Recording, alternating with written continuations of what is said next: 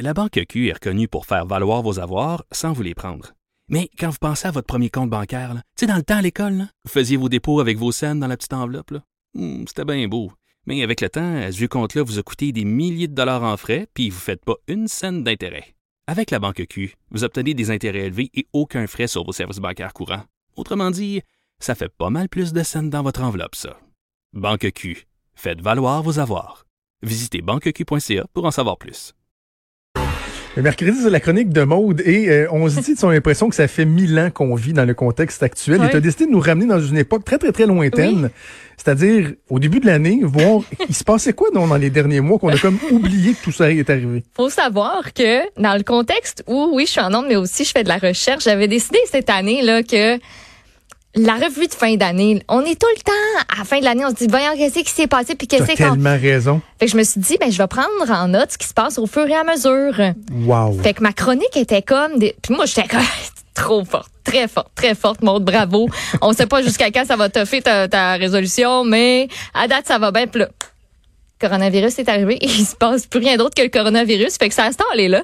Et juste en janvier, on se disait, mon Dieu. À la fin janvier, on se regardait tout en disant, Hey, Dieu, on a vécu une année en janvier. Une année au complet Ah en oui? janvier parce qu'il s'est passé beaucoup, beaucoup, beaucoup de choses. Je Juste me te rappelais dire, moi, j'ai l'impression que la, la seule chose que je me souviens, c'est le blocus ferroviaire. On dirait que c'est la seule chose que je me souviens dans les Ça, grosses c'était même pas en nouvelles. janvier, c'était en février. C'était même pas en janvier? C'était même pas en janvier, on était même pas rendu. Ramène-nous en arrière. OK, on commence le 3 janvier 2020. Il y a un drone américain qui mène une frappe ciblée près de l'aéroport international de Bagdad. On y tue le général iranien Qassem Soleimani. Oui. Donc ça, ça provoque une onde de choc. L'Iran promet une vengeance. Il y a eu des répliques de la part des États-Unis, etc. Le 8 janvier, il y a le vol 752 d'Ukraine International Airways qui fait la liaison avec qui fait la liaison en fait Téhéran Kiev qui est abattu. À bord, on y retrouvait 176 personnes, euh, parmi eux 55 citoyens canadiens quand même et 30 résidents permanents. Un drôle de timing. On se disait, bon, c'est pas un écrasement qui est normal. Le moment où ça survient, ben, les premières images qui euh, font surface le confirment, montrent clairement que l'avion a été abattu par un missile. Et ça a pris du temps que l'Iran elle admette l'erreur. Le Canada, d'autres pays attendent d'ailleurs depuis des mois que l'Iran remette les enregistreurs de bord pour que les données puissent être téléchargées et analysées. Là, on les a pas encore. La crise de la COVID, les interdictions de voyager, ça complique de beaucoup les choses. Ah oui. Notre année a commencé de même. Hey, Après ça. oublié ça. Toujours le 8 janvier, un mercredi, une bombe qui tombe là comme le Mexit. Le fameux Mexit, le prince Harry et son épouse Meghan. Tu l'avais-tu oublié celle-là? Eh ben, Oui. c'est arrivé début 2020. Et c'était difficile à oublier dans ce temps-là parce qu'on faisait rien parler de ça.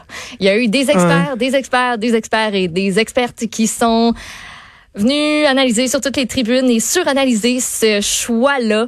Euh, donc, euh, eux, en gros, désiraient renoncer à leur rôle de premier plan au sein de la famille royale britannique, voulaient prendre leur indépendance financière, s'installer une partie de l'année en Amérique du Nord. Puis ça a fait beaucoup jaser ici au Canada parce que, à un moment donné, Meghan a sacoué son camp avec son fils. Elle est venue au Canada. Et là, Harry est venu aussi. Et là, on se demandait, mais qui va payer pour leur sécurité? Citoyens, politiciens se sont emballés. Encore une fois, analyse d'experts qui se succèdent. Et euh, ben, on n'en a pas fait beaucoup de cas parce que ça s'est passé dernièrement le 27 mars, mais ils ont quitté le Canada pour s'installer aux États-Unis Ben oui. à ce moment-là. Et à surveiller lundi, si vous voulez euh, en savoir davantage sur le Mexit, sur comment est-ce qu'elle se sent, la princess. Elle accorde lundi sa première entrevue depuis tout ça à T'es l'émission. pas sérieuse. Good morning, Allô? America. Ouais. Ben non, on va pas faire ça. ben Dans oui. une période de pandémie, Ah ben oui. hey, elle va se faire détruire. Je le sais monde pas va si dire, on s'en sac de tes ouais. problèmes? J'allais dire, je sais pas si c'était préenregistré ou pas, mais même si c'était préenregistré, ça va pas dû être enregistré genre en mi-février. Tu sais? J'en doute. Moi, sinon, je dirais, euh, on le diffuse pas, là. Être elle, je demanderais ce que ça- mais ça doit pas, non, Non, ça doit être non, assez non. récent. Je vois pas pourquoi il se serait assis longtemps même sur une là-dessus, là. entrevue. Tout le monde a bien hâte que ça, que Ben ça oui. se passe. Là. Euh, dans une moindre importance, mais j'ai beaucoup aimé cette nouvelle-là, entre autres à cause d'un extrait que je vous ai ressorti. C'était le 13 janvier. Il y a eu un tremblement de terre à Valleyfield.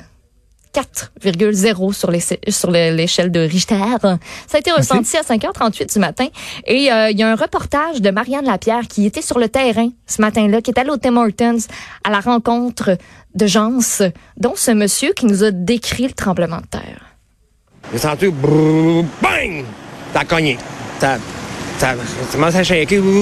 pas donné, boum! Ça a donné un coup. Là, tranquillement, c'est parti. Tranquillement, le shaker, tranquillement. Pas de dommages dans la maison. Mais mon chat, il monte en haut. J'ai ça, ça Arruda?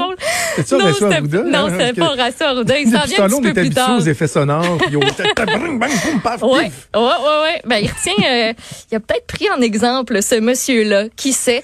Et j'aurais pas le temps d'aller plus loin parce que Justin Trudeau, avec ses cheveux dans le vent, descend les escaliers, s'installe au train et c'est Bon. parti. Mais, mais c'est intéressant de faire ce petit retour euh, en arrière-là, de voir à quel point, mon le Dieu, le, temps euh, a passé, puis on, on poursuivra éventuellement. mais pour l'instant, on va aller au premier ministre.